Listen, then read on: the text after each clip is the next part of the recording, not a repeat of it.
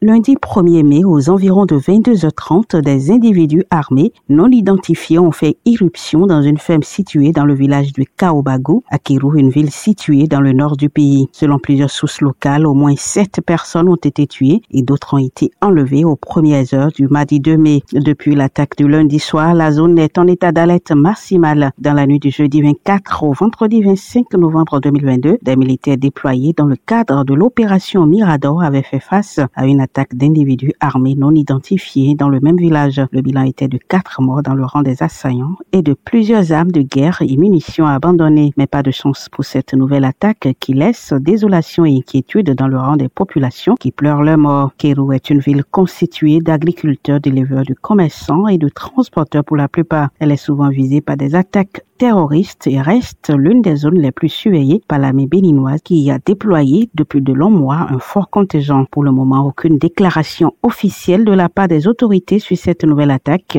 qui vient défier le dispositif antiterroriste mis en place. De Cotonou, Ginette Fleur pour VOA Afrique.